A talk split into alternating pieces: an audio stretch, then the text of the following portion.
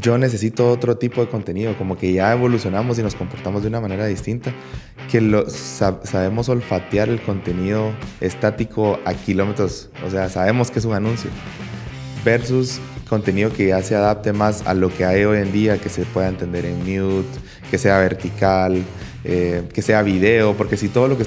Al final, eh, la publicidad allá afuera está compitiendo con los memes, está compitiendo con el contenido de los amigos, de los influencers, lo que están subiendo las personas reales, que es contenido un poco más dinámico.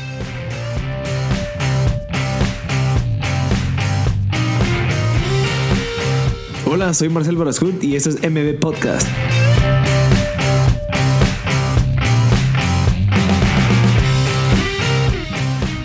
Hola Masters, bienvenidos a otro episodio de M Podcast. Estamos en el episodio número 87. El día de hoy tenemos a Juan Pablo Morales, o como mucha gente lo, conoce, Fujituk en Instagram. Él es, es, una persona que está trabajando muchísimas cosas súper interesantes que nos viene a contar hoy.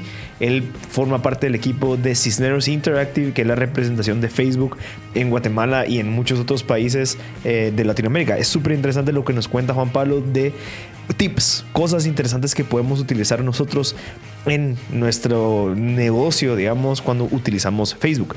Con Juan Pablo hemos hablado muchísimas cosas y dentro de lo que destaca en la conversación creo que es algo súper valioso, que es cómo nosotros podemos tener una sinergia entre la parte física, emocional, mental e espiritual para que nos dé esa energía. Y nos recomienda un montón de libros súper, súper interesantes que él trae de sus viajes a Facebook, de sus viajes a tener ese contacto con esas personas que van 10 pasos adelantados de nosotros en temas de trabajo nos recomienda un libro buenísimo que se llama The Way We Are Working Isn't Working. Entonces creo que es algo que conversa muchísimo sobre en la conversación. Entonces realmente se lo recomiendo que lo escuchen. Juan Pablo no solamente trabaja en la parte de Facebook en Latinoamérica, sino que también es fundador de Luxury Groups. Él es una promotora de arte musical como él, muchos lo conocen, pues él es DJ también en la parte de música electrónica. Entonces creo que tiene varias cosas interesantísimas cuando conversamos con él. Él tiene la parte de negocios, pero también tiene la parte bien desarrollada de la parte artística. Entonces Juan Pablo nos viene a dar una cátedra de Facebook, pero también nos viene a dar un punto de vista de la vida bien distinto.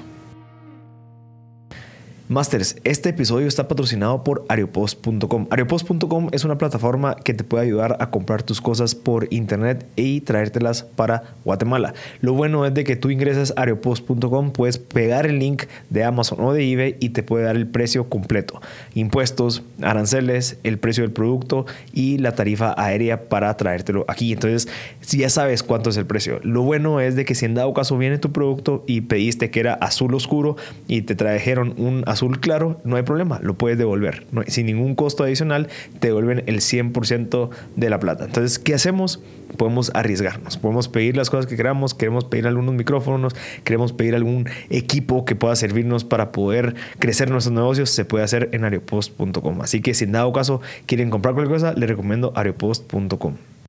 Eh, hola Masters, ya estamos en otro episodio más de M Podcast. El día de hoy tenemos a Juan Pablo Morales que nos va a venir a contar un montón la historia. También, bueno, a mí me interesa bastante lo que vos sabes, Juan Pablo, por toda tu experiencia. Hasta antes de empezar a grabar, pues ya estábamos hablando de un montón de cosas que hasta las tuve que apuntar porque son temas a tocar, pero también sos DJ. Sí, o sea, tenés mucho tema de, marketing digital, todo el tema de mobile, pero también sos DJ y tenés un montón de, de experiencia. Entonces, Juan Pablo, si quieres contarnos un poquito ¿Cómo fue que empezó toda esta trayectoria desde que eras ingeniero, que estabas estudiando ingeniería y hasta donde llegaste ahorita? Ok, te cuento un poco. Eh, pues gracias por la invitación, Marcel. Eh, yo comencé cerca del 2008. Estaba ahí en una confusión existencial con mi carrera universitaria. Estaba estudiando ingeniería, como mencionás, y me pareció que era una carrera con mucha rutina, mucho proceso y quería algo como más creativo, más eh, que fuera más sin forma, digamos, que pudiera ir cambiando y, aprendiendo más. Y bueno, decidí trabajar eh, de gratis en una agencia de publicidad antes de cambiarme de carrera y fue donde descubrí el mundo de bajar ideas, presentarle un concepto a un cliente, empatizar con él, ver cuál era su necesidad y cómo la podía resolver a través de en ese tiempo lo que llamaban medios alternativos. Todavía no teníamos ni siquiera redes sociales, digital no era ni siquiera una palabra. Y pues fui aprendiendo ahí y me encantó. Me enamoré de la publicidad, decidí estudiar eh, mercadotecnia O sea, ¿te saliste de ingeniería? Sí, me salí. Que te quedan como un año. Me quedaba un año y medio. Y llevaba súper buen promedio. y literalmente me faltaban como dos, tres de las más difíciles y, y, estaba out. Y fue una decisión difícil, obviamente, especialmente eh, porque había mucho tiempo invertido. De hecho, hasta me había metido a la universidad antes de tiempo. Me gradué del colegio 24 de junio y el 3 de julio ya estaba en la U. O sea, siempre ha sido un hambre de Pero por una presión que tenías. No, porque el, el, ciclo cabal le encajaba. Como salía yo con ciclo gringo, entraba directo otra vez a, poder entrar un semestre antes y adelantar. Entonces ya llevaba bastante camino recorrido. Y bueno, ese fue el lado de la publicidad. Fui aprendiendo, fui llegando a, trabajar con clientes de todo. O sea, desde eh, estudios de diamantes, de restaurantes, todo tipo de categorías, retail, franquicias. Eh, fue increíble poder aprender de todo y, de, toda la gente que, que estaba en esa época. Eh, shout out a, a Cuscos y a Lipe Godoy, que fueron los primeros que me enseñaron a presentar conceptos y así. Y gente que fue creyendo en mí también. Después fui entrando a trabajar en agencias y, y tenía un, un, jefe que literalmente se ponía y me decía, bueno, antes de que vayamos a presentar, quiero ver tu presentación y me daba feedback y me decía qué puntos mejorar, como que me fue puliendo. Hubo gente que... Como mentores. ajá, eso creo que es muy importante, mentores que fueron creyendo en mí. Y siempre del otro lado tuve esta pasión por la música, ¿verdad? Que yo siento que cuando uno está muy conectado con, con crear, como que tenés esa necesidad de una apertura, ¿verdad? De compartir. He tocado guitarra desde que tengo 9, 10 años. Tenía mi banda y todo. Y poco a poco, cuando todos entramos a la U, como que lo de la banda murió, ya no había disciplina para practicar y estar todo el tiempo creando. Entonces fui migrando a DJ. a DJ, a música electrónica y a producir. Y pues ahí tengo varias canciones en Spotify y todo. Me pueden buscar como Fujituke. Eh, Fujituke es un concepto que abstracto, digamos. Ajá, yo, yo lo inventé. O sea, es una palabra que nació de mi dimensión gamer, cuando tenía que ponerme un nombre en el PlayStation y no sabía cómo ponerme. Me inventé la palabra y, ahí quedó eso.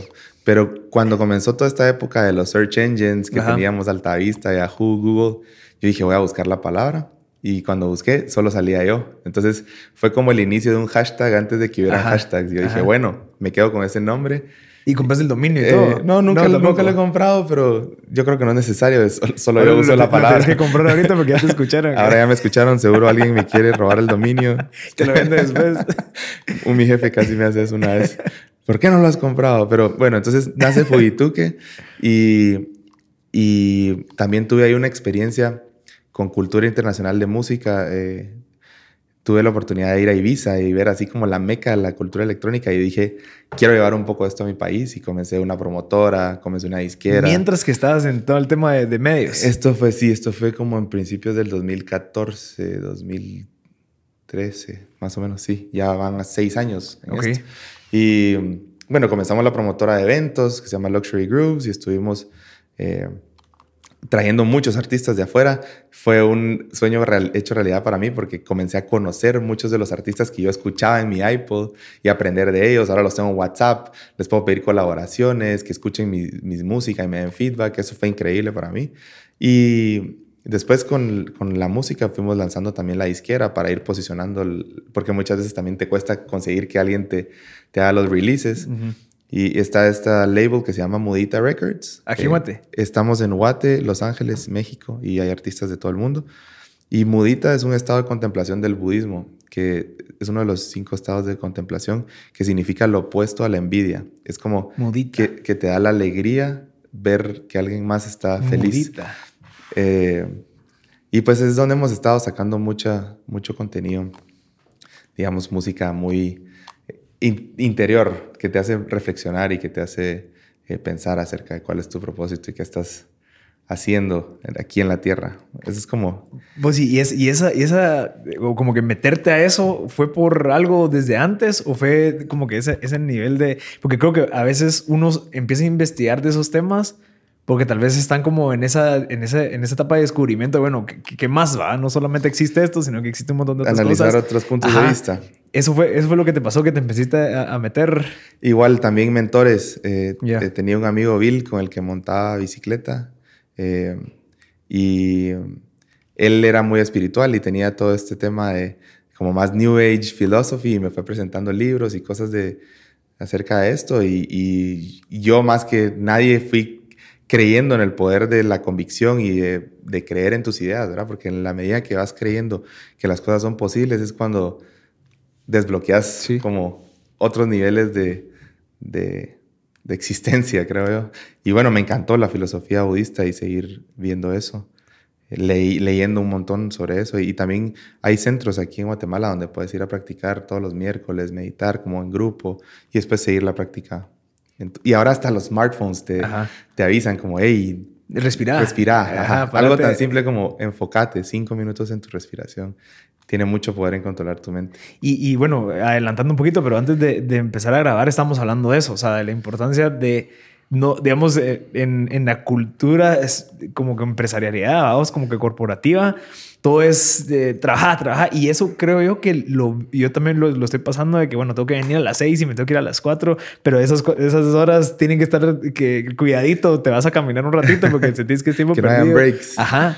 Pero y, y, vos me estás comentando que, que, en donde trabajas ahorita eh, has tenido el contacto con Facebook y te das cuenta que, que esa cultura está cambiando de empresas tan grandes como estas, de, de decir, bueno, mucha ya no es así, sino que es enfóquense un poquito más. Eh, ¿Puedes ayudarme sí, sí, a, sí, entender sí, eso? Te cuento un poco eso. Pues eh, tuve la oportunidad de, de, leer un libro que se llama eh, The Way We're Working Isn't Working Ajá. de Tony Schwartz.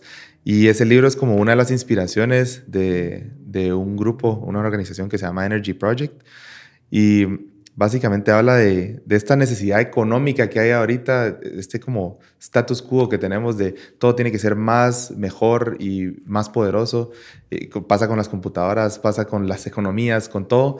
Y um, como que no somos máquinas que pueden rendir al 100% todo, todo, el tiempo. tiempo. Eh, y ahí es donde nace esta filosofía de enfocarte en cuatro ejes que te den combustible, que te den más energía, porque al final Pensa, como vos me hablabas, estamos muy centrados en el tiempo, ¿verdad? De 4 a 6 y el tiempo es finito versus la energía se puede expandir, se puede transformar, se puede moldear.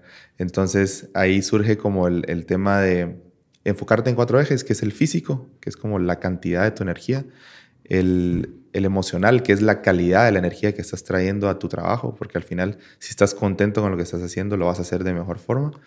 Luego viene eh, lo mental, que es el enfoque, el poder canalizar tu energía hacia un solo punto te vuelve muy poderoso. Y por último, eh, lo espiritual, el propósito, digamos, es eh, tener ese sentido superior de por qué estoy haciendo las cosas y de, que esa, esa convicción de que las estás haciendo por, por un motivo más grande que vos y que tu equipo a veces. Y bueno, complementando con esas cuatro ejes, he logrado pues altos niveles de productividad y creo que eso es una de las cosas que caracteriza a nuestro equipo aquí en Guatemala. Yo tengo el, el chance de trabajar con, con el Facebook Authorized Sales Partner en, en, Guatemala. Somos, como te mencionaba, operamos en pods. Eh, ¿Pods qué es? Eh, somos duplas, entonces... Eh, ¿Qué tengo, es duplas? Tengo, tengo una contraparte eh, que es como el lado más técnico y yo soy como el lado más people person Okay. y son personas que rinden también al máximo, que todo el tiempo están viendo cómo llevan todo al próximo nivel. A veces inclusive escriben en WhatsApp a las 10 de la noche porque se les activa el chip. No me contesten hasta mañana temprano, Ajá. pero tal, tal, tal, tal, tal. Ajá, y son así otros, otros del mundo, te diría yo. Eh, y pues creo que trabajar en equipos de alto rendimiento es, es, bien, es bien chilero porque aprendes a compartir la responsabilidad y aprendes también a mantener eh, un ritmo de honestidad también, porque no siempre vas a poder rendir. O sea, Messi tiene que poder decirle a su equipo, hoy no estoy dando la talla, ayúdenme. Eh, o hoy sí necesito exigirles a todos para llegar a esto que yo quiero alcanzar y que todos se suban al barco y digan, ok, apoyemos a esta persona del equipo. Creo que eso es algo importante. Y, y le recomiendo mucho ese libro. Hay una plática de TEDx también de Tony Schwartz que habla de todo esto. Y mm, él habla también mucho de reconocer tus fortalezas y tus debilidades. Que no te quedes solo con las virtudes eh, más buenas que tenés, sino también tratar de reconocer tus debilidades para volver las fortalezas. Y tener cuidado con las virtudes también. Exacto, sí, sí. El, el ejemplo que te estaba contando de que, eh, no sé, demasiada confianza se puede volver arrogancia y prepotencia uh -huh. si no hay humildad. Y bueno, eso es algo que me ha costado mucho aprender a mí. Uh -huh. eh, especialmente estando en el sector donde muchas veces te toca, eh, digamos, educar a la gente. Eh, tenés que tener una forma de un cierto tacto. Al principio, al principio me gustaba pues, como que posicionarme como sé mucho, pero creo que muchas veces tenés que entrar desde el lado de la empatía, como de, ok, entiendo que esto te está frustrando, necesitas aprender más acerca de esto, cómo te puedo ayudar, qué es eso que no te deja dormir en la noche, eh, por lo que pensás y, cómo yo te puedo ayudar a resolverlo. Ese ha sido como nuestra, nuestro trabajo principal aquí en Guatemala con agencias y, y, con anunciantes. Y sobre todo también en el proceso de educación aprendes de las personas a las que estás enseñándoles, porque yo llego a enseñar algo sobre un producto, sobre... Vamos a hablar ahorita un poco de la conducta mobile first y las personas y cómo ha evolucionado el comportamiento humano gracias al celular, pero básicamente yo llego con una narrativa y paro aprendiendo más de las personas a las que llego a enseñarles eh, que el deck que llevaba, porque... Te hacen preguntas. Ajá, y vas aprendiendo particularidades del país también, porque muchas cosas eh, son muy de nosotros. Eh, tenemos comportamientos muy distintos, como por ejemplo, el e-commerce está booming a nivel mundial y en Guatemala también va en auge, pero se está dando de una forma como más análoga. No sé si has visto estas páginas donde la gente escribe un mensaje y comienza a preguntar sobre el producto, les envían el producto a su casa. Es todo otro tema versus lo que vemos en Amazon de que es, visual, a tu initiate checkout, vamos, Buy with no click. Ya, no, es tanto este one click, sino es como un conversational commerce, digamos. Ese es, es algo interesante de nuestros países. Y la adopción de los smartphones también es otra cosa muy importante. Latinoamérica lidera eh, a nivel global el ritmo de adopción de smartphones. Eh, es como, está como 5% arriba de todo el mundo. O sea, en ninguna región del mundo hay tantas personas con smartphones como en Latinoamérica. ¿Y por, por, qué es? Tiene mucho que ver con poder adquisitivo también. O sea, muchas veces sí tienes acceso a un smartphone, pero no puedes comprar una computadora o una tablet. Y, y, creo que ese es uno de los ejes centrales de, de la publicidad y cómo ha cambiado hoy en día.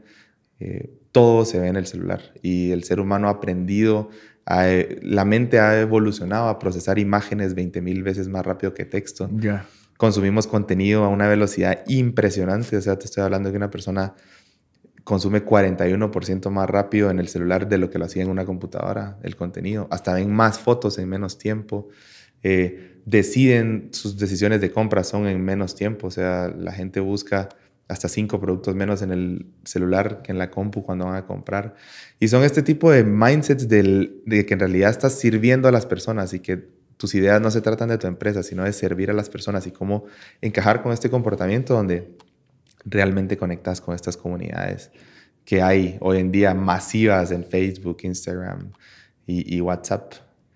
Em, y pues todo este comportamiento móvil es el que me ha llevado, digamos, a, a estar todo el tiempo conectado en qué trends hay, en qué está pasando a nivel global, eh, en cómo inspirar, entretener, eh, empoderar el cambio eh, a las comunidades con ideas. Y es un mundo fascinante, ¿verdad? De creatividad, planeación estratégica, objetivos de negocio. He aprendido muchísimo. Masters, todos tenemos un mensaje que queremos llevar a los demás. Puede ser de inspiración, información y educación. El podcast es la plataforma para hacerlo. Con más de dos años de experiencia en la creación de podcast, Envy Media te puede ayudar con la producción, edición, distribución e incluso streaming en vivo para que te enfoques en lo más difícil. Únicamente en lo más difícil que es la generación de contenido. Me hubiera encantado que existiera un servicio así cuando comencé hace dos años. Cuántas cosas me pude haber evitado y cuánto dinero me pude haber ahorrado. Envy Media está para cortarte el camino. Tenemos más de 25 clientes y estamos abriendo espacio para más. Si desde hace tiempo tienes esa espinita de crear tu propio podcast, te queremos dar un descuento para que te animes a hacerlo con M Media. Escríbenos a info.mpodcast.net o ingresa a www.mpodcast.net para reservar tu espacio. Hay espacio limitado, así que apresúrate. Mira, y, también el tema de, las personas ha ido cambiando por también tanta saturación de, de contenido, ¿no? O sea, yo ya no quiero ver una imagen solo así, sino quiero que vaya de acorde, o sea, como que también va cambiando nuestra percepción de, bueno, esto me aburre, esto no me aburre, esto me aburre, esto no me aburre. Eso es algo muy importante. Eh, primero que nada, ya no podemos ver todo. O sea, aunque quisieras ver todo lo que tus amigos publican y las páginas que seguís, solo lo que se publica un día. Es imposible. Necesitarías ocho años. hombre! o sea, no lo vas a ver nunca.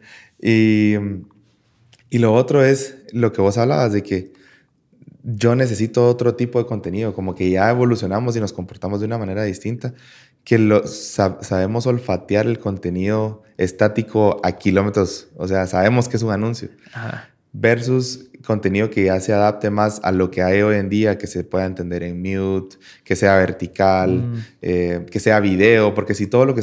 Al final, eh, la publicidad allá afuera está compitiendo con los memes, está compitiendo con el contenido de los amigos, de los influencers, lo que están subiendo las personas reales, que es contenido un poco más dinámico. Entonces, eh, el ejemplo de esta marca de relojes Buloa, eh, uno de sus primeros comerciales en el 41, literalmente lo que hicieron fue subir una imagen estática, un comercial de televisión, subieron una imagen estática de la carátula del reloj y como a los 5 o 10 segundos sonaba la cuña de radio.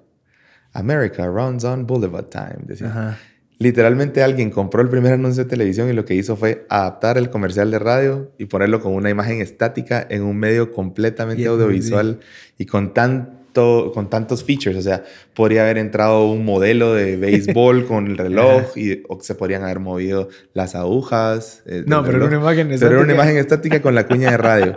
y, y eso sigue pasando en la publicidad hoy en día. Seguimos adaptando material de televisión, de punto de venta o de vallas directamente al celular y no es el mismo consumo y el usuario lo reconoce. Entonces, creo que ese es uno de los puntos más esenciales de, hacer buenas campañas en, Facebook y en Instagram.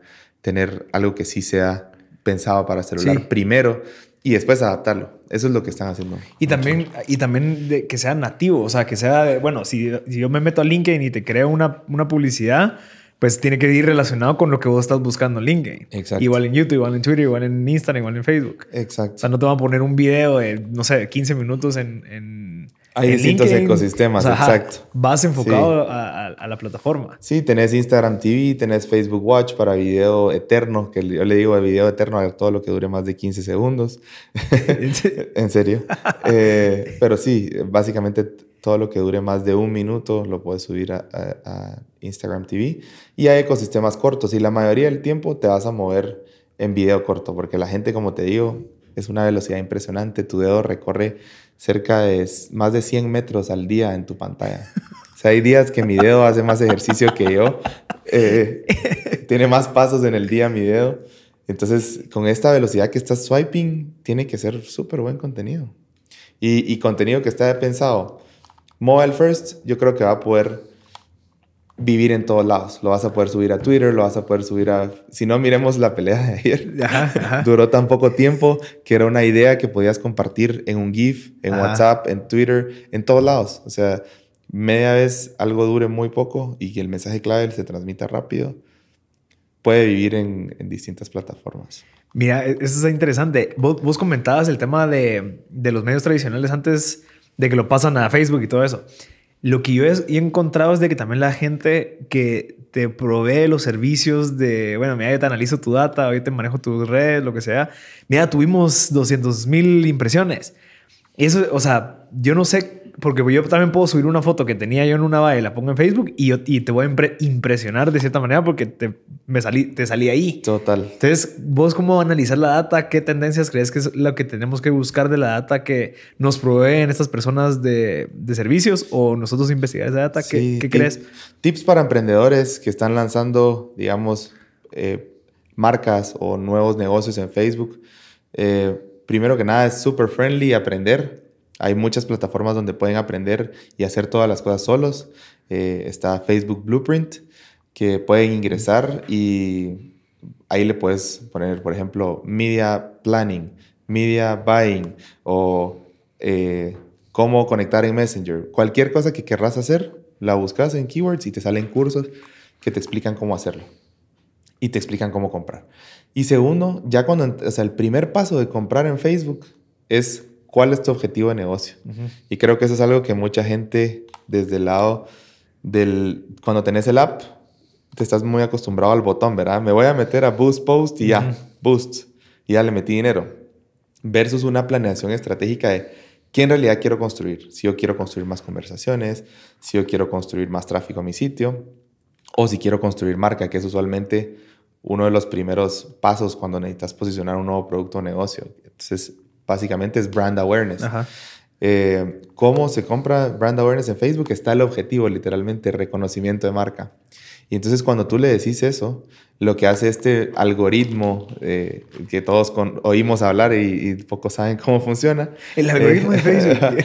lo que hace es eh, identificar, porque como es una plataforma People First, se basa en las personas y en entregar la mejor experiencia posible lo que hace es buscar personas más afines a tu marca y más afines a recordar el mensaje. Entonces prioriza no solo el alcance, que es lo que me hablabas, sino también la frecuencia. Las impresiones son clave, porque de nada me sirve tener un alcance de millones de personas si esas personas solo me van a ver una vez en un mes, mm.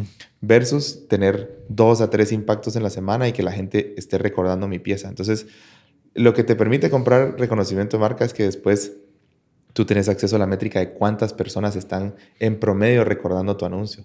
Y eso es mucho más valioso que si generaste likes, comentarios, shares, porque ya sabes realmente si el mensaje resonó.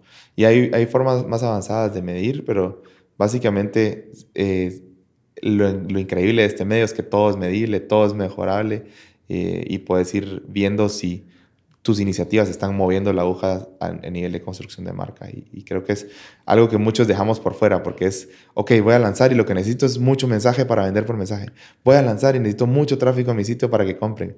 Pero ¿cómo voy a comprar o voy a hablar de algo que no conozco? Primero me tenés, tiene que venir todo este storytelling y que me contés cuáles son los beneficios y las características detrás de un producto para que realmente yo diga, estoy enganchado, contame más.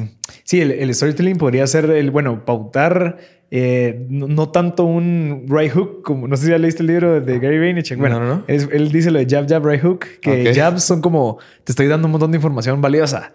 Y como al... Cuando bajaste la guardia. Y te meto una a tu venta. Entonces como que creo que lo que es similar al storytelling que estás hablando de bueno, te voy a empezar a pautar temas que no te estoy pidiendo cosas, sino que te estoy exponiendo mucha, está este producto, está este servicio, eh, esos son los beneficios, después otro post similar y hasta el quinto, sexto, y decir, bueno, mucha, voy a tener un webinar, voy a tener algo en donde ya los, como que los amarras. Y, y, es un punto clave ahí también es que sea como modular, ¿verdad? Porque muchas veces queremos contar todo en una sola foto.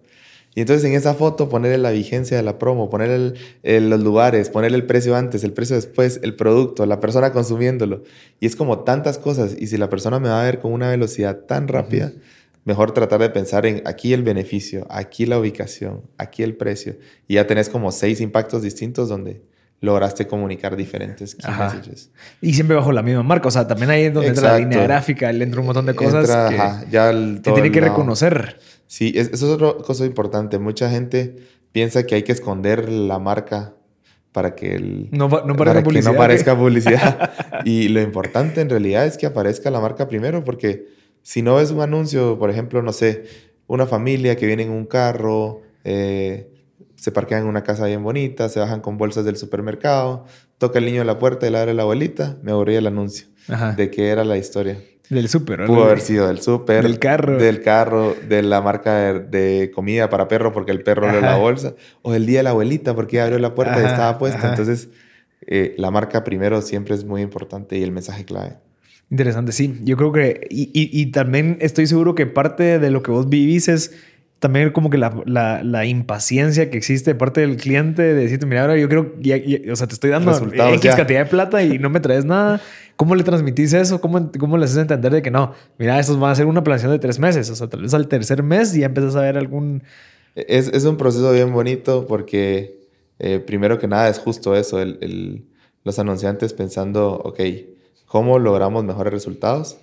Y, sobre todo diseñar el camino de la medición es lo más importante porque muchas veces no está como el, la fundación de, de, medir en realidad si hay un retorno eh, de lo que estás invirtiendo en Facebook, sino que se está invirtiendo como un medio ahí que lo que le sobre, ¿verdad? Bueno, hagamos un BTL más barato, quitemos una catorcena de MUPIs y pongámosle ese dinero a Facebook. Versus hay herramientas donde puedes realmente planificar para cumplir con ciertas métricas y decir, quiero tener una cobertura de mi audiencia de tanto por ciento, quiero tener tantos impactos por semana. Y al garantizar ese tipo de cosas es donde se ven los disparos en rentabilidad de las inversiones y, realmente efectos de, ya no es mi campaña no tiene likes, no tiene comments, sino estoy moviendo el producto en tienda o no, están llamando a, cotizar o no. Y, se vuelve otro enfoque porque muchas veces, eh, en realidad en junta directiva a nadie le interesa escuchar si creciste en followers o si tuviste un video que se viralizó. Si, y, y es la pregunta que le hago a todo el mundo, ¿qué preferís? tener el meme más viral en tu fanpage o vender el doble que tu competencia. Todo el mundo va a preferir más market share. Entonces, ir diseñando ese camino hacia la medición y hacia construir marca y, generar resultados de negocio en Facebook es muy bonito porque se trata cabal de alinear el objetivo de negocio con el objetivo de compra y ver cómo la plataforma ahí sí hace magia. Pues y, teniendo el, el el acceso directo de Facebook, de cierta manera vos tenés alguna ventaja con toda esta gente que se dedica a asesorar empresas, se dedica a, ofrecer esos servicios de mirada que te ha ido con todo el tema de, ads. Pues básicamente es como el equivalente de ser el medio en Guatemala, digamos. Eh, es el punto de apoyo para todas las personas, tanto agencias como anunciantes, para que nos busquen y, nos cuenten sobre sus inquietudes y podamos irlos apoyando. Pero eh, en realidad no es tanto como un edge, como una colaboración perfecta entre anunciante, medio y agencia para que le saquen el máximo provecho. Sí, porque creo que, o sea, de lo que yo he escuchado, Facebook cambia, digamos, el famoso algoritmo cada, no sé, dos meses, cada mes. Y, de los años luz. Y que todos se ponen como que, bueno, entonces ahora qué? Entonces todos vuelven a como que empezar de cero y empiezan a construir algo. Entonces tal vez vos ya sabes que va a venir ese cambio, por lo tanto se preparan. Entonces no sé si Sí, sí. De hecho, la compañía tiene un, lema que es Move Fast and Break Things. Ajá. Eh, que es como, y, vos lo has visto seguramente constantemente, pues no constantemente, pero sí pasa seguido que hay bugs en la plataforma o se cae el sistema o algo. Y eso usualmente tiene que ver con que alguien dentro de la compañía se estaba moviendo muy rápido y por eso rompió algo. Okay. Pero quiere decir que hay movimiento, quiere decir que estamos innovando. Eh, y lo mismo sucede con todas estas soluciones que hay cada día hay cosas nuevas, cada día hay nuevas formas de, y, entradas y me cambiaron todo el look and feel de esta herramienta. Y es como romper un poco con la resistencia al cambio de los usuarios también, como, ok, ahora ah, es Explore Feed, ahora no hay Explore Feed, ahora esto movió aquí. Eh, pero todo se hace como para mejorar el tiempo en la plataforma y sobre todo para diseñar soluciones eh, mucho más robustas. hay, la avenida de Stories, por ejemplo, en todo ha venido a cambiar por completo cómo las personas consumen contenido en dos segundos o menos. Es súper snackable, súper efímero y, muy natural. Y las marcas están encontrando un buen espacio ahí en Stories. Eh, cerca del 30% de las stories más vistas a nivel mundial son de marcas. O sea, sí, la gente lo quiere ver. Pero definitivamente es años luz, tenés que estar todo el tiempo capacitándote, algo que tal vez hoy yo sabía que eran, no sé, 90 días la ventana de tiempo para un producto, ahora son 180 y, van cambiando cosas, eh, pero es súper cool, la verdad, eh, ir a este ritmo asombroso de evolución. Sí, no todos lo aguantan. Eh, pues hay, hay, formas de volverlo más simple para de asimilar, porque la verdad, muchos cambios también a veces son como no tenés opción, como por ejemplo eh, vienen cambios eh, de, por ejemplo, la gente pone el presupuesto a nivel conjunto eh, en sus campañas. Y ahora el presupuesto se, a nivel, se pone a nivel campaña. Y simplemente a partir de tal fecha vas a tener que poner tu presupuesto a nivel campaña. Porque nos pasa mucho que hay muchos anunciantes que están acostumbrados a pongámosle 25 dólares a este post, pongámosle 50 dólares a este post. Y nuevamente es alinear el objetivo de lo que quiero hacer, que quiero lograr, tráfico a mi sitio y que todos tus posts sumen a ese objetivo y tengan la misma cantidad de chances, porque al final la persona es la que debería decidir qué anuncio es el que le está ayudando más a llegar al sitio web y no tú. Entonces, esos cambios como que hay veces se les pone una fecha y la gente los tiene que, hacer, sí o sí. ¿Y, qué piensas ahorita con la avenida de TikTok? Eh, también la gente que está migrando de Facebook a Instagram. Eh, mira. ¿Cómo lo ves? Hay, digamos, está esta percepción de que hay una migración de Facebook a Instagram, pero la realidad es que estamos en distintos momentos en cada plataforma. Por ejemplo, eh, hay personas que solo usan Messenger para hablar con sus familiares en vez de WhatsApp. Ajá, hay personas que usan mucho Facebook porque son social activists y están todo el tiempo viendo artículos, viendo esto. Vox y esas Ajá. Hay personas, la clásica que me dice, yo ya no veo Facebook, yo solo uso Instagram Stories porque soy cool.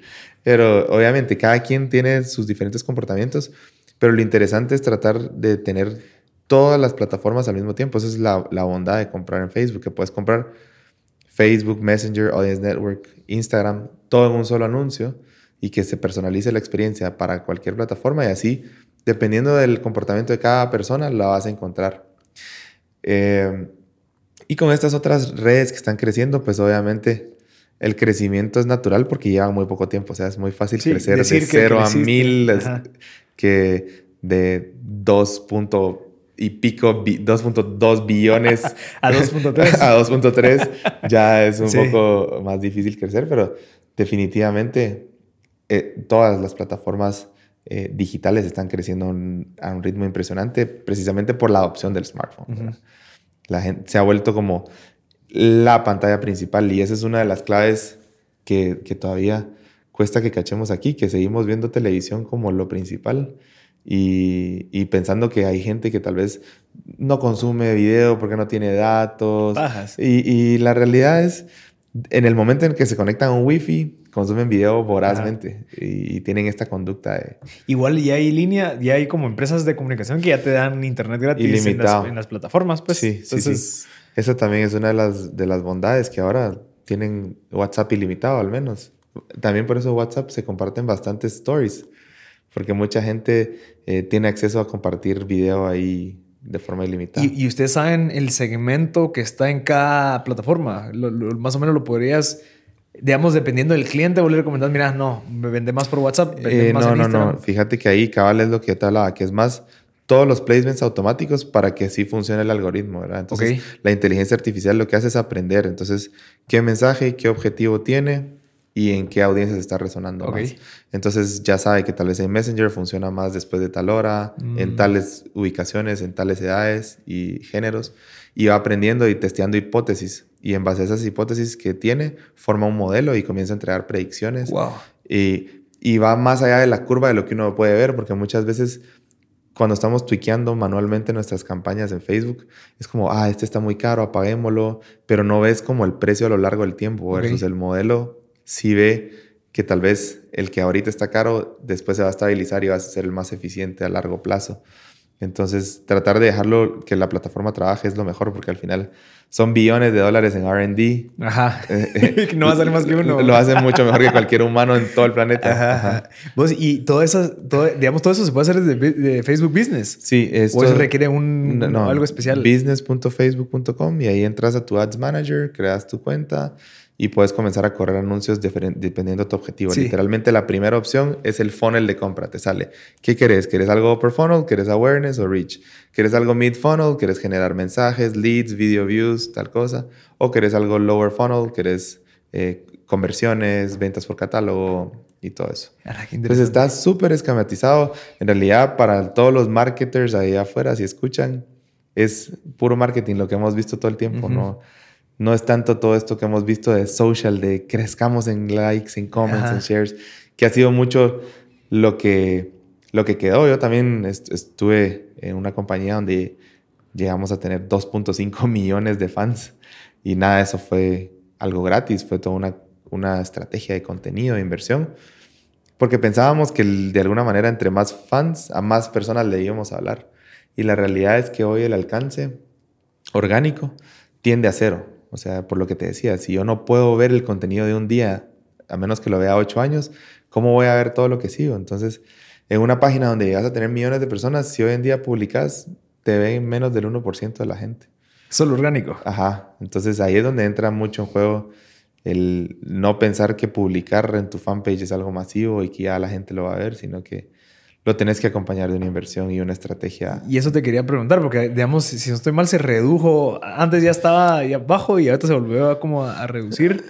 Eh, tiene que ver con la cantidad de contenido, o sea, no es en Ajá. realidad un cambio como De la- negocios. De, negocios, Ajá. exacto, que mucha gente siempre dice esto, pero eh, en realidad es, como te mencionaba, muchos de los productos que definen esta plataforma los ha definido las personas y su comportamiento. Y, y- son ellos los que están inundando de contenido. Es impresionante la cantidad de contenido que se hace hoy en día. Creo que te traía el dato por aquí. Y, Sí, sí, sí. Eh, en un mundo conectado las personas tienen opciones infinitas, ¿verdad? Y control total sobre lo que ven, leen, interactúan y compran. Y se generan más de 2.5 trillones de datos cada día. Se estima que ahorita en el 2020 se van a producir 1.7 megas de datos cada segundo por cada persona en la Tierra. Imagínate cómo Los cuantificas, servidores. cómo cuantificas, exacto. Cómo, esto es un- de, de un reporte de Domo, de Data Never Sleeps Report. ¿Cómo, ¿Dónde van a almacenar eso? Imagínate, 1.7 megas por segundo por persona. por persona. ¿Dónde? O sea, dónde- yo no puedo ni imaginar dónde se procesa toda esa cantidad de datos, pero es demasiado. Y datos, estás hablando de tweets, estás hablando de fotos, videos, Videos, fotos, textos. ajá, lo que sea que estén compartiendo. Letras, caracteres. Y fíjate que yo lo que pienso de TikTok es de que como es nueva y también asumo que, que parte de, de su catch es el, el alcance que tenés, en algún momento eso se va a tener que reducir. O sea, ese alcance que todos están hablando de que sí, que es súper que, que es súper orgánico, estoy seguro que en seis meses ya no va a ser lo mismo. Eh, Ajá, tiene mucho que ver con que hay menos personas Ajá. compitiendo por el alcance ahí. En, a medida que más creadores ingresen a la plataforma, más difícil va a ser ser prominente. Pero sí, ahorita Hay que a- aprovecharlo. Hasta mi sobrina se ha Sí. vuelto famosa. Sí. Ajá, ha salido en varios mentions y cosas. Y, y yo siento que también es como una plataforma que favorece cierto comportamiento de un grupo, ya sabes, Ok. como de estos creators que ya son estos niños que nacieron digital natives y que editan video y hacen todo este tipo de... de Y que se animan a hacer súper vamos, interactivo, ajá. al punto que es- mi sobrina ahora decidió estudiar co- eh, comunicación y quiere... Por eso. Ajá, porque le encantó producir audiovisual. No, Entonces, hombre. si quiere volver experta en edición de video y cine y todo, y, bueno, pues adelante. Y de cierta manera eso, o sea, si siguen las plataformas de esta, de- con estos como, como comportamientos, eso va a ser algo atractivo en seis años, pues. Exacto, En donde vos ya puedas hacer una tu, tu agencia de producción que todos necesitan porque todos quieren producir videos, porque todos quieren estar todo, al todo el mundo quiere su motion graphic, Ajá. todo el mundo quiere su 3D, todo- exacto. Y, y es cool como, eh, nuevamente, las personas moldeando los trabajos que vienen en el futuro, el tipo de publicidad que viene en el futuro. Es como una era muy interesante para estar vivo con la tecnología. Ajá. La gente se puede volver a nivel música, a nivel arte, a nivel negocios, toda la gente puede llegar a un punto mucho más alto, pienso yo, eh, en, en lo que es su craft, en lo que es su propósito, en lo que les gusta, porque está todo más a disposición. O sea, Sí. quieres hacer música, puedes comprar algo muy barato y hacerlo. Quieres armar un podcast, lo puedes armar con una app. eh, todo está accesible. Entonces, ese sería mi mensaje. Si algo les interesa, si algo les apasiona, éntrenle de Sí. lleno. Eso ha sido lo que a mí me ha funcionado. Haberle entrado y decir, probemos, y a ver si me gusta. Y le vas dando y le vas dando. Y, y así ha sido con retos más grandes también que he tenido. Eh, hubo un tiempo hablando de, de apps que tuvieron auge en el que yo nunca jugué Pokémon de mi vida, pero Pokémon, ¿cómo era? Pokémon Go, Go, ja, ja, ja. nunca tuve ningún juego de Game Boy, no vi la serie, nada. Pero bueno, cuando lanzó el app en Guatemala, el edificio donde yo trabajaba tenía uno de esos puntos como de, de cebos, Ajá. donde llamabas más Pokémon. Entonces, eh, se comenzó a volver un fad en, en mi compañía, todo el mundo jugaba y yo comencé a entender el concepto como de ese punto donde uno ponía como carnada para que llegaran más monstruos. Ese era el punto. Y eso se podía vender a publicidad, a Eh, decir. eh, aquí, aquí viene el twist que yo le hice. Entonces, yo me di cuenta que en las Américas era donde había más puntos consecutivos en línea recta. Y porque me, come- me comenzó a gustar el juego, o sea, me piqué. Y pasaba en la noche en mi carro, el domingo No en la te- noche. no eso te es- creo. Te lo juro, te lo juro. Eh, pasaba en la noche despacio, tipo 11 de la noche, porque era el lugar donde habían más puntos. Y entonces se me ocurrió en ¿Y por, qué, WhatsApp. la- ¿Y por qué en la noche? Así todo. Porque todo puedes creepy. parar y todo. En el día no puedes estar parando el tráfico en las Américas. Y bueno, entonces estaba en esas como a las 11 de la noche y mandé un, un mensaje al WhatsApp de mi equipo y les dije, ¿por qué no llenamos de, de carnadas todas las Américas, le dije. O sea, uno puede poner las carnadas. Ajá, comprabas el item con tu App ID de Apple Store y te costaba un dólar poner un item ahí, un cash item. Entonces, cuando ponías esa carnada, llegaba más. Y salía tu nombre, salía que vos lo habías puesto y duraba 30 minutos. Entonces yo dije, ¿por qué no llenamos esto de carnada todo el día, todos los puntos? Y fue algo así que se me ocurrió, algo descabellado. Se estaba hablando de un juego. Pero obviamente enfocado a una marca. A una marca, obviamente. Tres días después me llama mi jefe con, mi, con, con su directora y me dice, contale lo que me estabas hablando en WhatsApp el domingo a las 11 de la noche. Y bueno, le cuento un poco, sin slides, sin nada, y me dicen, hagámoslo, hay que hacerlo, y hay que hacerlo este domingo. Y yo así como, wow, ok, hay que hacerlo. Y fue como la primera vez, yo acababa de entrar en esa compañía, llevaba como cuatro meses, y fue la primera vez que me dieron como carta blanca. O sea, de, probar esa es tu idea, hacerla, ejecutarla. Y todavía me dijeron, ¿cómo vamos a saber si tuvo éxito? Y yo, bueno, con que lleguen 300, 500 personas, nos fue muy bien, pensé yo, porque estaba, estaba recién saliendo. Saco el evento en Facebook y el primer día habían 6.500 personas attending al evento. Porque era como que había entendido el propósito del juego eso de las carnadas, les avisé que les iba a poner puntos de carga porque el juego al final consumía mucha batería. Y, ok, el primer evento fue en Cayalá, llegaron cerca de 12 mil personas, colapsó, tuvieron que cerrar el tránsito. No te creo. Ajá, colapsó. No te creo colapsó. Por, Pokémon. Ajá, por, algo que yo no me imaginé que fuera así de big. Y también por muchos insights, o sea, fue mucho de que también todo mi equipo era, son super geeks, eh, embrace the geek, mucha, be the nerd, ese es uno de mis mensajes. Eh, ser el nerd a veces te trae muy buenas recompensas. Y entonces diseñaron toda una experiencia que les hubiera encantado a ellos y por eso la gente como que estaba conectada con eso. Y bueno, después decidimos hacer otro fin de semana. Llegaron como 25 mil personas a las Américas, porque no pudimos hacer en las Américas el primer fin de. Entonces yo dije, bueno, cállala, démosle. Y cuando hicimos las Américas eran 20, 25 mil personas. Me tuve que ir en patineta por todos lados. Fue todo un, setup. Y, bueno, por esa idea fue que gané el Gran F y, y, el oro interactivo aquí en Guatemala, que son unos premios a la eficiencia. Porque básicamente sí. Se invirtió poco y se logró un montón. Sí, se logró un montón. Y fue algo de ese momento de aprovechar ese boom y después murió. Es como agarrar esos pop cultures de que sucede algo y sumate a esa ola. Exacto. Y esa fue una de de, mis ideas locas, de solo hacer. Y el poder de lo que hice con... O sea, literalmente solo necesité como 300 dólares de crédito en Apple Store y varios iPhones y gente que me ayudara a colocar las carnadas. Y lo cool es que le puse nombre de la marca. Entonces la gente adentro podía ver como un anuncio. Sí, la carnada de, Exacto. la carnada de tal marca. Ajá, ajá. Súper. Tenía el nombre del evento. Entonces eso fue muy cool. Y, continuando con el tema de Be Nerd, que, te quería tocar, es otro de las, de las muy bonitas. Tiene, tiene muchas bonitas historias la cultura de Facebook. A Mark una vez le comentó. En, Mark Zuckerberg. Mark Zuckerberg le comentó en, en, un post una abuelita.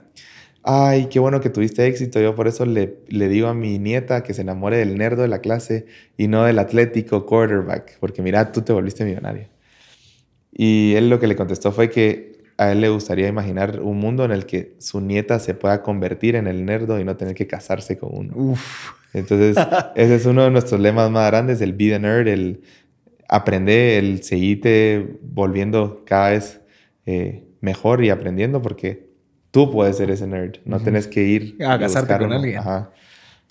Y está en todas las, está en todas las oficinas pegada. Vos y, bueno, vos más, más o menos tenemos la misma edad, nosotros dos yo, o sea, te has dado cuenta, no sé, de que este tema de Be Nerd, de estar aprendiendo, no sé si se perdió eh, y que crees de que, o sea, no, no, no, estoy generalizando, pues, pero yo sí he visto muchas personas de que, de cierta manera, como que se lograron su meta de, bueno, voy a meterme a trabajar, voy a estar en este lugar, aquí me quedo, aquí estoy bien.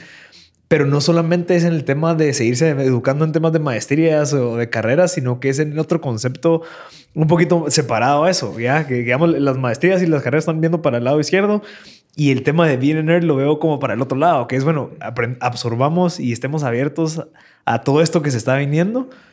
Porque yo no sé si el tema de tanto estudio también te limita a decir, no, no, eso nada que ver y eso no va de acuerdo. No sé nuevamente lo que estábamos hablando era de balancear todas las virtudes. Yo creo que eh, es súper importante también buscar tu propósito, qué te gusta hacer, tener hobbies, tener, y eso también es parte de lo que me ha ayudado a mí a, a, rendir más, salir de mi trabajo y todavía tener otro trabajo después del trabajo, ¿verdad? De ver el evento que va a organizar, la música que va a producir, eh, mi programa de radio, eh, todo ese tipo de cosas porque son cosas que te nutren más y donde vas aprendiendo de, de otras cosas. Y, te hace conocer gente nueva. Conocer gente nueva, vivir experiencias nuevas.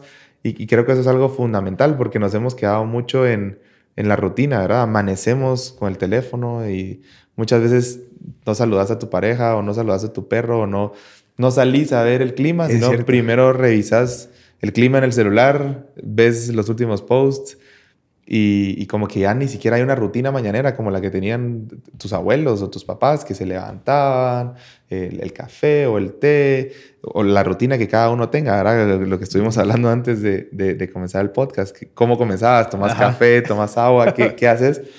Pero creo que es fundamental también prestarle atención a esas cosas a las que les hemos perdido el detalle, porque se ha vuelto un, un mundo muy, muy fast-paced compartimos artículos solo leyendo el headline sin ni siquiera entrar a leerlo. Eh. O, o, consumimos artículos que ya están curados de otra cosa que ya fue curada. exacto, es como un, digest del digest del digest. Y vos ya juras de que La infografía. y ya sabes de que con eso ya... ya... Ya sé todo de política, soy un analista político. Y, y, eso pasa muy seguido y creo que eh, hay que... El, el, el Google before you post es como el think before you speak, ¿verdad? Eh, busquen la información que están viendo, eh, investiguen más y, formen su propio criterio. Creo que es algo muy importante.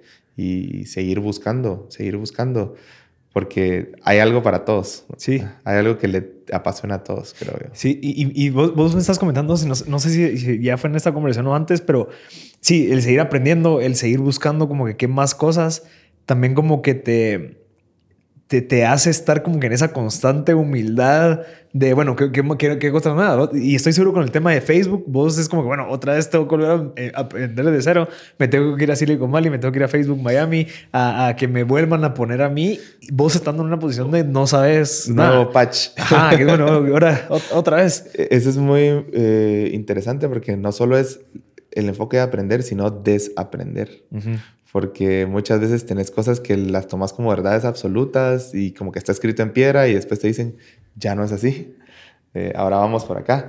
Y, y, toca también renunciar a esas cosas que ya formaste y decir, ok, vamos a probar por este lado. Eh, es algo clave, el poder desaprender, porque si no, seguimos arraigados a la verdad que tenemos o a esto y no logramos como seguir avanzando. Eh, Creo que ese sería mi tip a todos los que están allá afuera buscando no knowledge. Sí. También sepan desaprender y tener una rutina para aprender. Tenés que ser disciplinado también. O sea, cada vez que me van a tocar pruebas o certificaciones, sí he tenido que pasar, no sé, 60, 70 horas en módulos contadas ahí en el blueprint. Y eso es lo cool que te lo cuantifica. Entonces ya sabes, tengo 15 minutos, un curso de 15. Tengo 40, damos un curso. Pero en ese momento, o sea, agarrar un momento, designarlo para eso y darle, darle, darle, darle, como, como que fuera un entrenamiento deportivo. ¿Se, ¿Se, te han acercado eh, regulaciones locales en, en, hablar del tema de que el dinero de la publicidad se está yendo para otro país y no se está quedando aquí en el país? ¿O, eh, ha pasado algún tema? Fíjate que básicamente esa es parte como de nuestra labor aquí, que lo que nosotros hacemos es que somos una sociedad local que te factura local por tu gasto en Facebook. O sea, sí pagas impuestos. entonces pagas impuestos y ya todas las empresas grandes y agencias lo que hacen es evitarse el pago del ISR porque antes como el dinero se va al extranjero tenías que pagar 25%. Bueno, y ese es un buen tip a todos los que están allá afuera si están usando su tarjeta de crédito para gastar en Facebook. Tienen que nacionalizar los gastos, tienen que presentar impuestos y pagar un 25%. ¿Cómo lo hacen? Pagar 25% de ISR. Pero, pero ¿cómo si no lo facturan? Eh, presentas el invoice y decís que es un gasto de policía en el extranjero y pagas el 25% de SR. Tienes que pagar la retención. O sea, para ser éticamente correcto. Exacto. para operar dentro de la ley, todo el mundo debería hacer eso porque sí, sí, no estoy seguro si es algo que se está haciendo proactivamente, pero sí sé que o sea, hay gente que las han auditado y les han preguntado, o sea, ¿dónde están los impuestos de los últimos cinco años de publicidad que has corrido en Facebook? Entonces, ese es uno de los para todos los financieros que nosotros llegamos y les presentamos y les decimos, ahora te doy una factura local con IVA y timbre de prensa por lo que gastas en Facebook, es como maravilloso. ¿Cuándo comenzamos? Ese es uno de los no sabía, no sabía eso que te podían auditar de... Sí, Obviamente empresas, asumo que empresas ya más grandes, pero... No, no sé cómo funcionará, pero debe ser algo así como la gente que monitorea en salud, que está en los decretos, en los posts. Hay alguien que... Pero sí sé que existe la estructura y que hay gente que la han auditado. Buenísimo, Juan Pablo. Vos, excelente, de verdad.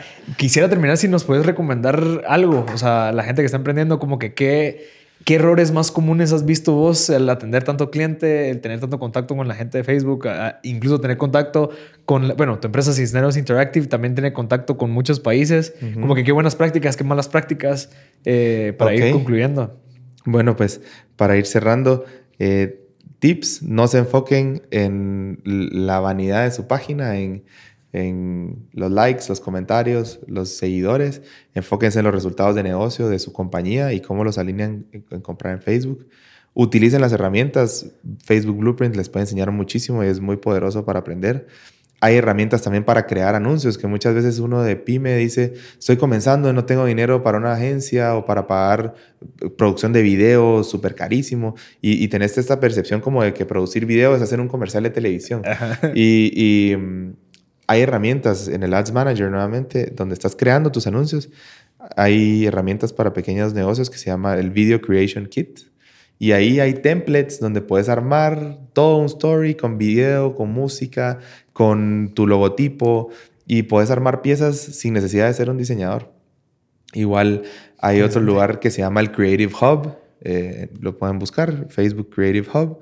Ahí ustedes encuentran inspiración de cómo otras marcas están utilizando los formatos. Te puedes mandar las notificaciones a tu celular. Eso es muy importante. No revisen las piezas y los anuncios que van a correr en, Facebook en un PowerPoint, proyectados en una pantalla gigante, porque los estás viendo como nadie los va a ver. Mandalos a tu celular y míralos en tu pantalla del teléfono. Y, si ves en la pantalla el, que funciona, vamos bien, pero si no cachas nada, probablemente tu usuario tampoco. ¿Cómo así? O sea, muchas veces estamos acostumbrados a, me mandan mi calendario de contenido en un Excel, ¿verdad? esto es lo que voy a publicar. ¿Y quién va a ver ese Excel más que tu diseñador y vos?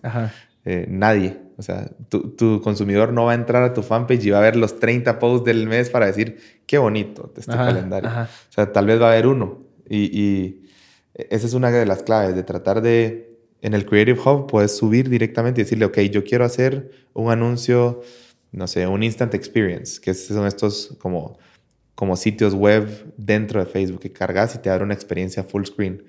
Entonces, en lugar de tener que hacer una landing page y un sitio web, en el Creative Hub puedes vos crear la maqueta con drag and drop. Así, quiero agregar un video, quiero agregar una foto, quiero agregar un botón, qué color quiero el botón.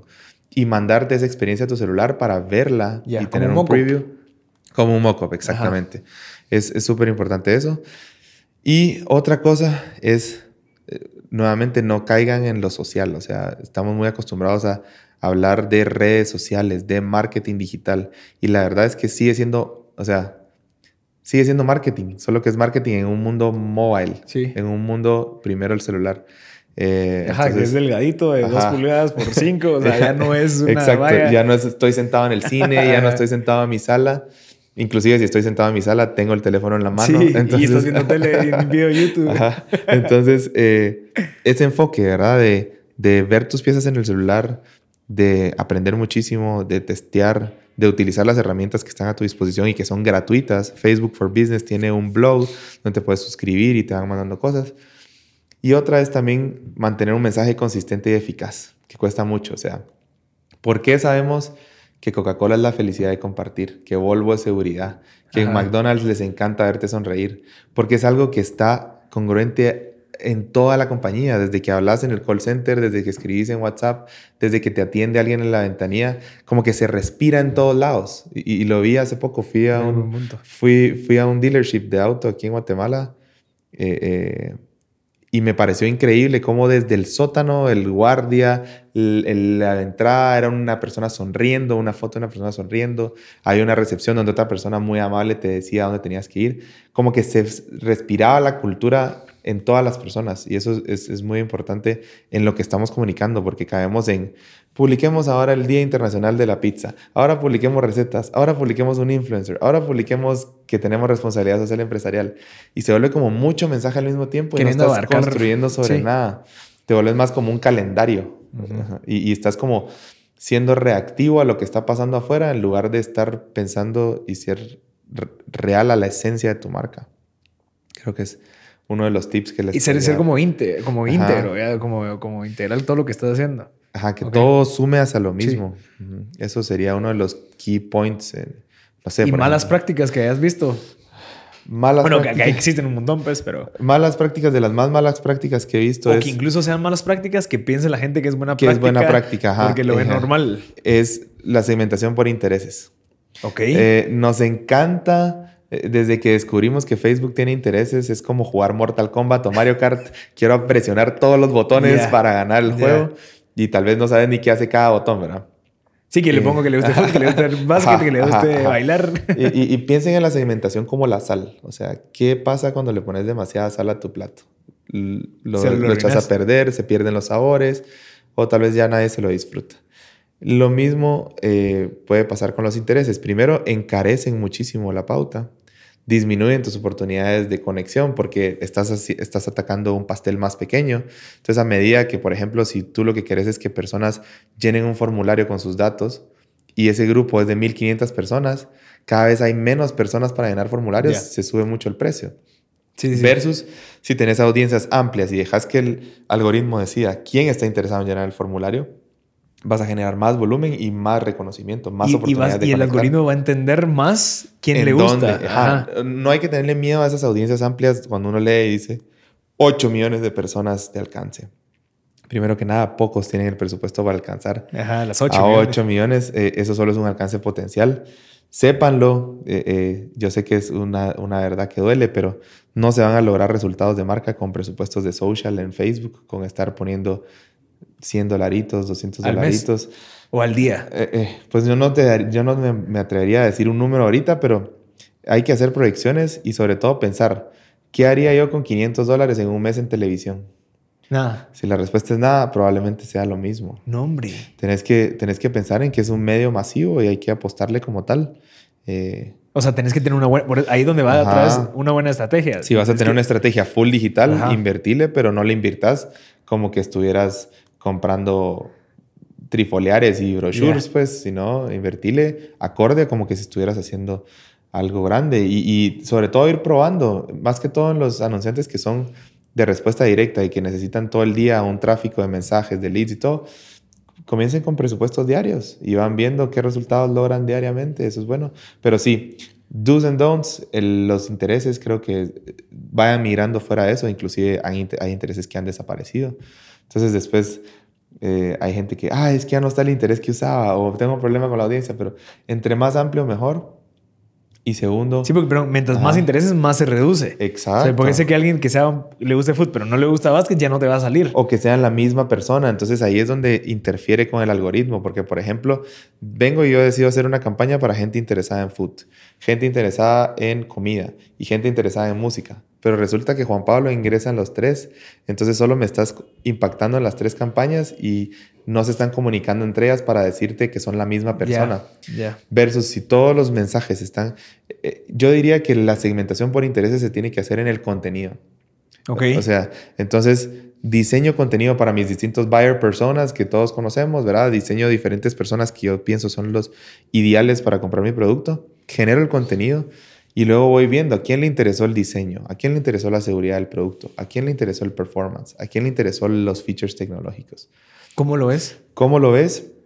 Principalmente captando señales de intención. Hay muchas herramientas eh, que, que, hay disponibles, igual gratuitas, para instalar en tu sitio web y poder saber... Los píxeles. el pixel en tu app. Y a nivel lo más básico, hacer contenido que sea video. Porque si todo mi contenido es video, yo después puedo generar audiencias porque envío mi video más, de cierto tiempo. Sí, puedes regular, va de 0 a 3, de 3 a no sé cuánto. En realidad, lo más importante son los 3 segundos vistos. Eso también es un... ¿Los primeros 3? Sí, el, casi el 50% de lo que la persona va a recordar está en los primeros 3. Y por eso creo que ya ni está la métrica de 30 segundos vistos, ni de 10, está 2 segundos continuos y 3 segundos. Porque casi el 50% de lo que un usuario va a recordar está en esos primeros tres segundos. Debería aparecer ahí la marca y el mensaje clave. Si no está ahí eso, es probable que nadie vio nada. Sí, ya sé, por eso es de que Gary Vaynerchuk no se has visto sus nuevos videos. ¿No? Este brother que siempre anda compartiendo un montón de contenido y siempre anda diciendo que te esté subiendo cosas, eh, él sube un video de tal vez unos 30, 40 segundos y en los primeros tres pone el mensaje principal y después se corta y empieza el video otra vez. Y, tal vez el mensaje principal está en el, segundo 40. Y miraron los, en los trailers de las películas también. Vos ves el trailer de Top Gun en la televisión y es el trailer de 30, 40 segundos. Pero lo ves en, YouTube, en cualquier plataforma, Facebook, YouTube, lo que sea, eh, Digital First, lo que ves es te dan todos los spoilers antes de presentar. O sea, te ponen Top Gun, la mejor escena del trailer, y ya después comienza el trailer. Como que el hook, ¿verdad? O sea, aquí, aquí no hay. Eh, de una vez, aquí no hay jab. De una, ajá, es toda la carne al asador.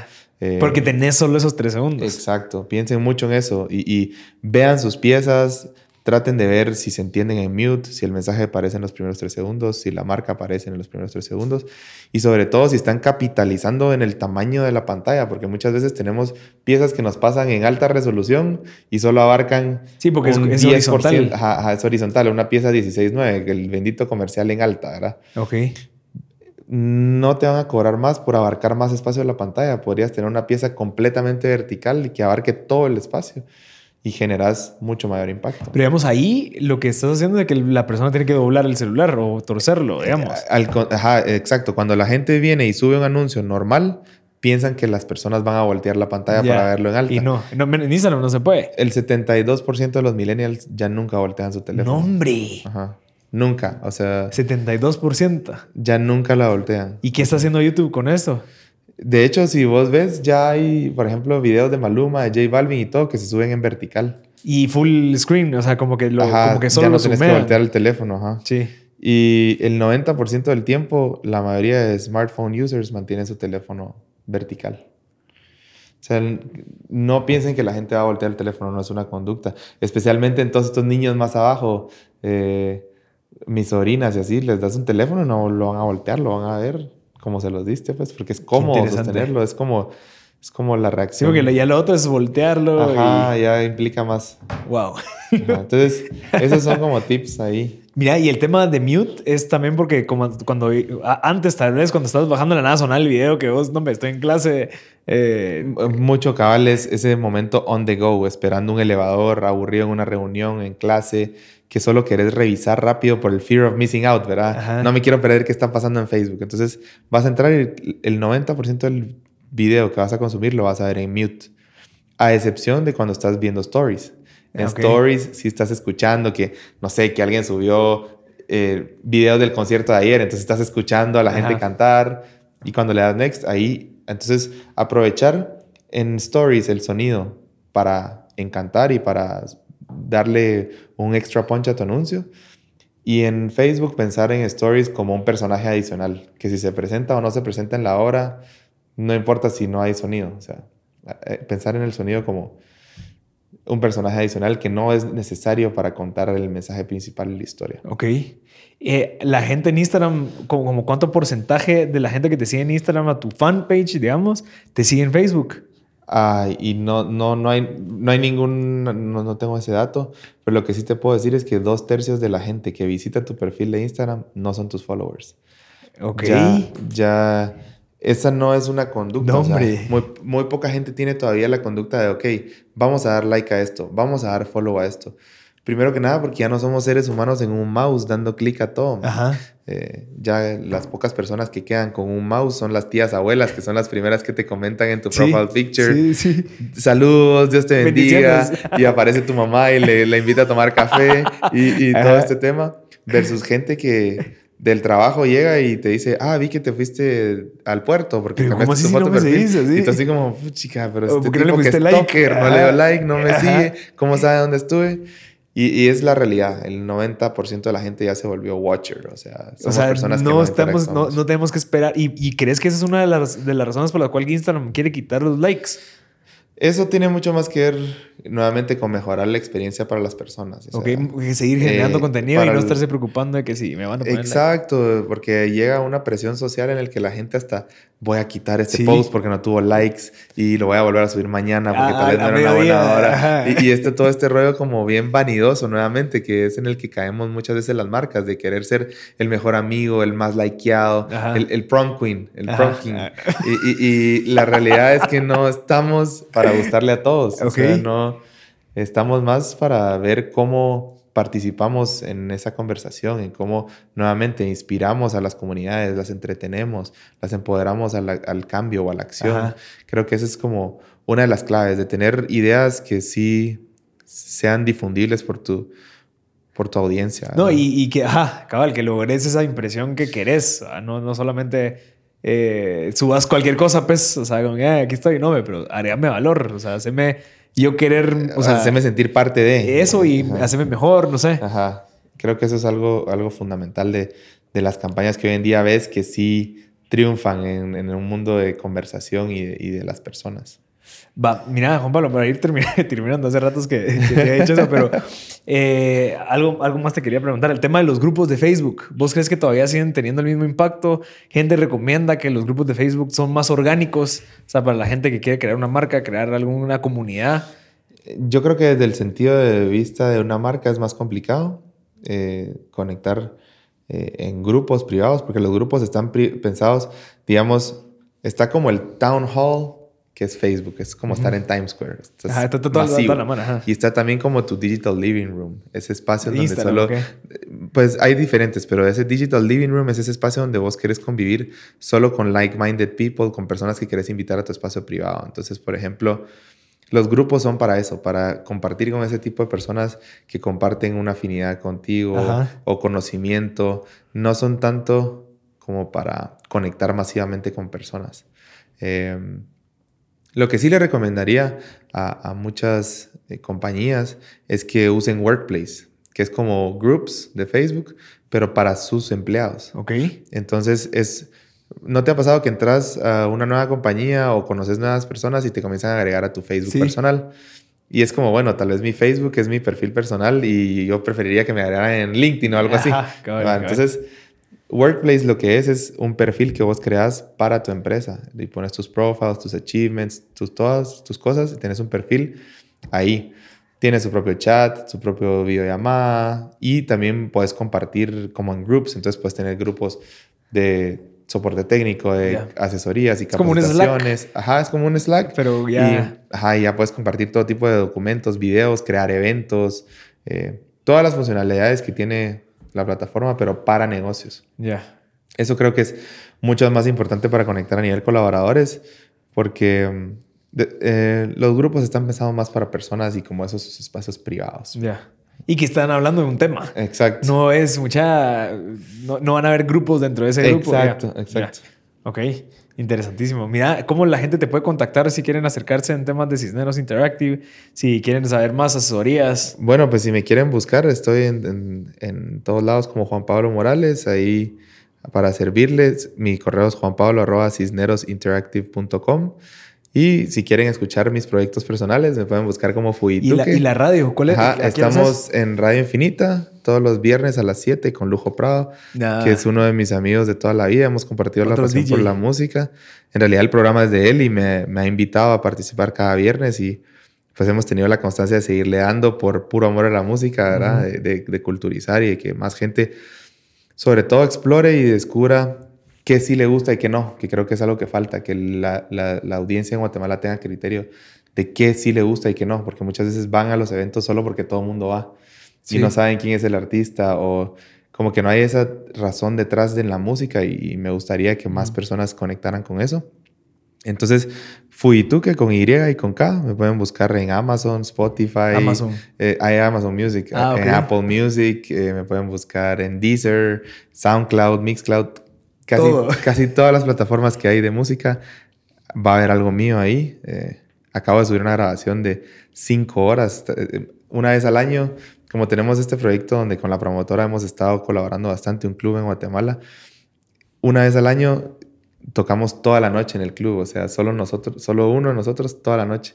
Se llama Lone Wolf, porque nosotros tenemos como esta conducta, esta filosofía de trabajo en la promotora de que somos un wolf pack. Ajá trabajar eh, la filosofía de los lobos es increíble, léanselo. Hay hasta aplicaciones de cómo la filosofía de un Wolfpack aplica a la cultura empresarial y a las jerarquías y al delegar los tasks, al, al trabajar tu mercado y todo. Muy buena, muy buena. Te la voy a pasar ahí para que la compartas si quieres. Eh, de hecho, lo mencionamos en un artículo que nos sacaron en Glapid Nova de Entrepreneurs de, toda esta filosofía de los lobos. Entonces, todos nuestros conceptos van alrededor de eso, de, del, del, strength in the pack. Y versus esta noche donde es el lobo solo, toda la noche tocar. Grabé la sesión y ahí está disponible. Si la quieren buscar, busquen Lone Wolf Fuituke y la encuentran en Miss Cloud. Pues, y te juro que qué bonito saber de que, de que, o sea, pues qué bonito tener, y era un momento en donde, bueno, tenés tu trabajo, tenés tu profesión, pero también tenés este espacio en donde te vas a, ya sabes, como a, expresar y a liberar. Sí, la verdad es que es muy bonito y, son de las cosas que como estaba hablando de los rituales de energía, a mí me nutren, me dan como me dan más fuentes de energía y me, van expandiendo a, seguir buscando nuevos horizontes. Ajá. Que también eso es otra cosa que hay que hacer. O sea, siempre estar ahí en eso. No se queden cómodos, mucha.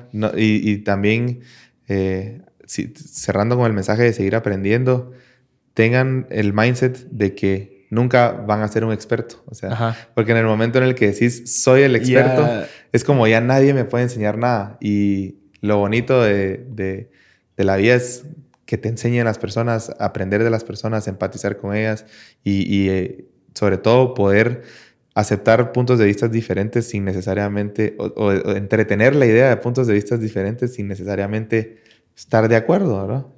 Poder poder tener un diálogo y no una discusión, que creo que falta mucho en Guatemala. Una la conversación, gente, La gente cree que todo es un debate y que alguien tiene que salir ganando versus tener una conversación civilizada en la que podamos entretener ideas y puntos de vista distintos sin llegar a un conflicto. Sería muy bonito que, que pudiéramos tener más diálogo en Guatemala. Pues, brother, buenísima onda por toda la, la información que nos diste, súper valiosa.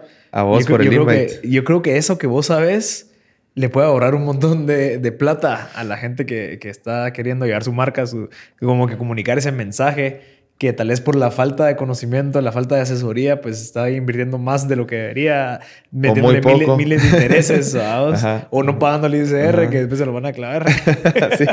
sí, espero que no los haya espantado mucho con eso. No, no, de verdad, gracias Juan Pablo y, y, gracias por venir acá y te deseo todo lo mejor. Gracias. Definitivamente tenemos que ser más sí, enfocados en estos temas porque siempre como lo decías, siempre estamos evolucionando, siempre está cambiando las cosas, pero siempre van a surgir un montón de dudas, eh, marcas, personas que quieren, digamos, ahorita en Guate, como que el tema de marca personal, ya la gente está queriendo cada vez hacer más cosas, entonces ya no es una empresa, sino que es una persona, entonces...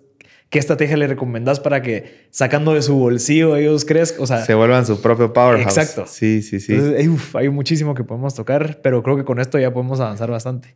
Pues gracias por el invite, de verdad, me la pasé muy bien platicando. Buena onda. Y, suerte ahí en tu próxima visita a, Silicon Valley. Sí, gracias. Y gracias mucho a toda la gente que se quedó hasta el final.